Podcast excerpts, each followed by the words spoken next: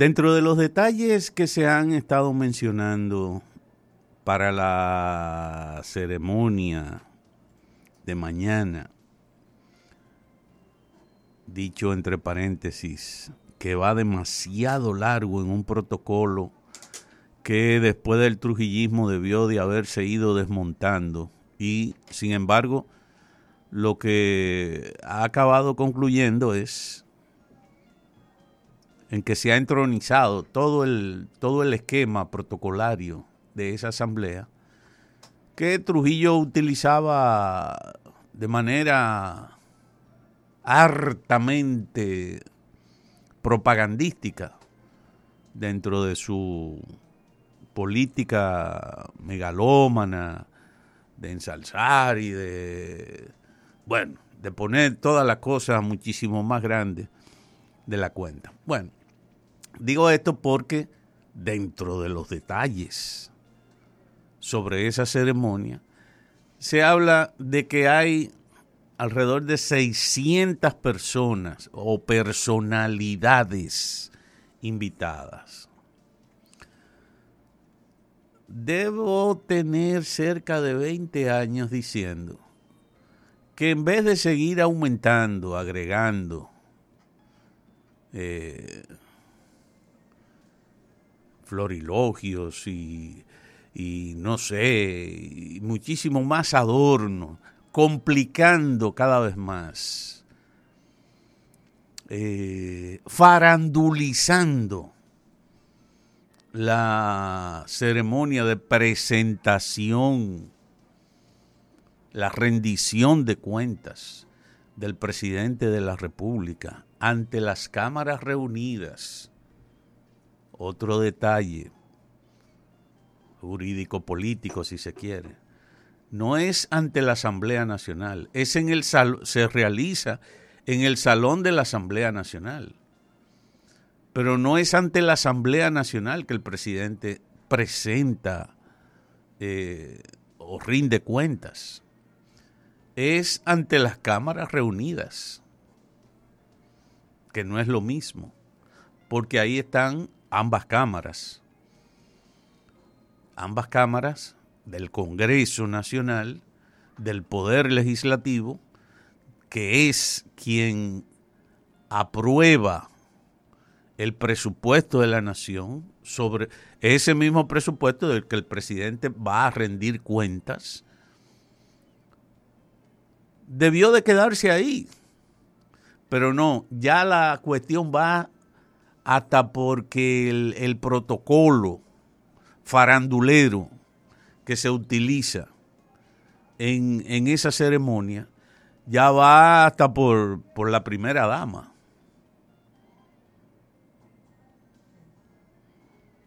Sí, o sea, se ha ido incluyendo. El presidente saluda hasta la primera dama en su, al inicio de su alocución.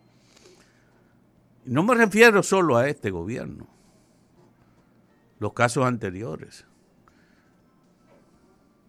Entonces, eh, digo esto porque cuando usted viene, cuando el presidente comienza realmente a rendir cuentas, a hablar sobre lo que tiene que hablar, que es lo que motiva que vaya a ese evento, ya ha mencionado a 850 mil funcionarios, incluso que no son o que no tienen rango dentro de la nomenclatura y por lo tanto dentro del protocolo que se debe utilizar para eso. Fuera de las cámaras, lo único que como que sí se estila, porque somos un país pequeño, somos un país que dependemos de las relaciones con eh, organismos internacionales y con naciones poderosas, de las cuales tenemos muchas veces embajadores en el país, es aparte de los legisladores, ok, el cuerpo diplomático. El cuerpo diplomático, yo entiendo que sí. Porque el país depende muchas veces de préstamos. Que esos países que representan esos diplomáticos y organismos internacionales, multilaterales, etcétera, de los cuales el país es signatario. la ONU, la OEA, si usted quiere algunas oficinas de la ONU, eh, ¿cómo se llama? UNESCO, eh, y así otros que son importantes dentro de la agenda actual, no solo del país, sino del mundo. Medio ambiente, qué sé yo. Bueno, está bien. Alguna de esa gente usted lo, lo, pero no, ya, ya ahí están, mire, ahí van todos los síndicos, van todos los ministros. Ahí no tienen que ir ministros, ahí va el presidente de la República. Pero bueno, yo hablando paja, diría alguien, hablando disparate, ¿verdad? Porque ese es un protocolo que existe y que se ha consolidado. Mi preocupación es quizás que como que se sigue ampliando. Se sigue ampliando.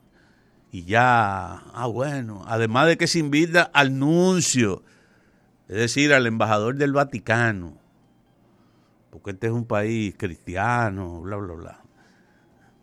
No, pero además del nuncio, entonces el cardenal o el arzobispo o los arzobispos, y yo me, imagino que hasta los obispos, a lo mejor algunos los invitarán también. Es decir, vamos ya, oiga, 600 personas, ya, ya el ya ustedes saben lo que eso significa. Y además todos los años hay que hacer un gasto enorme. Parece que el resto, luego del 27 de febrero, como que parece que eso será, qué sé yo, cualquier cosa menos el Palacio del Congreso Nacional o de la Asamblea Nacional, que es el, el primero de los poderes. Parece que ahí vive, no sé, cualquier cosa y, los protocolos de higiene y de limpieza parece que, porque ahí todos los años, y no solamente una, porque lo hacen el 27 de febrero, pero para el 16 de agosto pasa lo mismo.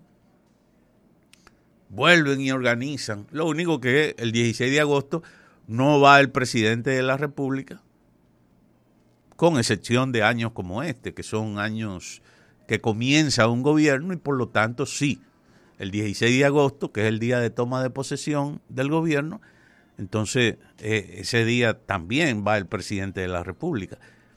Pero el, acto oficial es el en que acude el presidente de la República es 27 de febrero para rendición de cuentas. En agosto, los años que no son de cambio de gobierno, el presidente no tiene que ir al Congreso el 16 de agosto. Entonces, pero sin embargo lo hacen. Dos veces al año se gasta una millonada en remodelar, en cambiar la que sé yo qué, mantener las alfombras limpias, eh, no sé.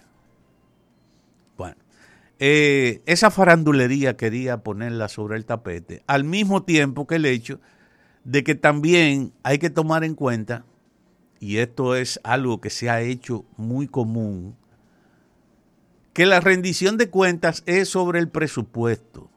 El presidente, si se refiere a otros elementos, tiene que ver con los ingresos públicos, las arcas del Estado, eh, cómo están los impuestos, si se propone algún nuevo impuesto, es decir, la política fiscal y eso.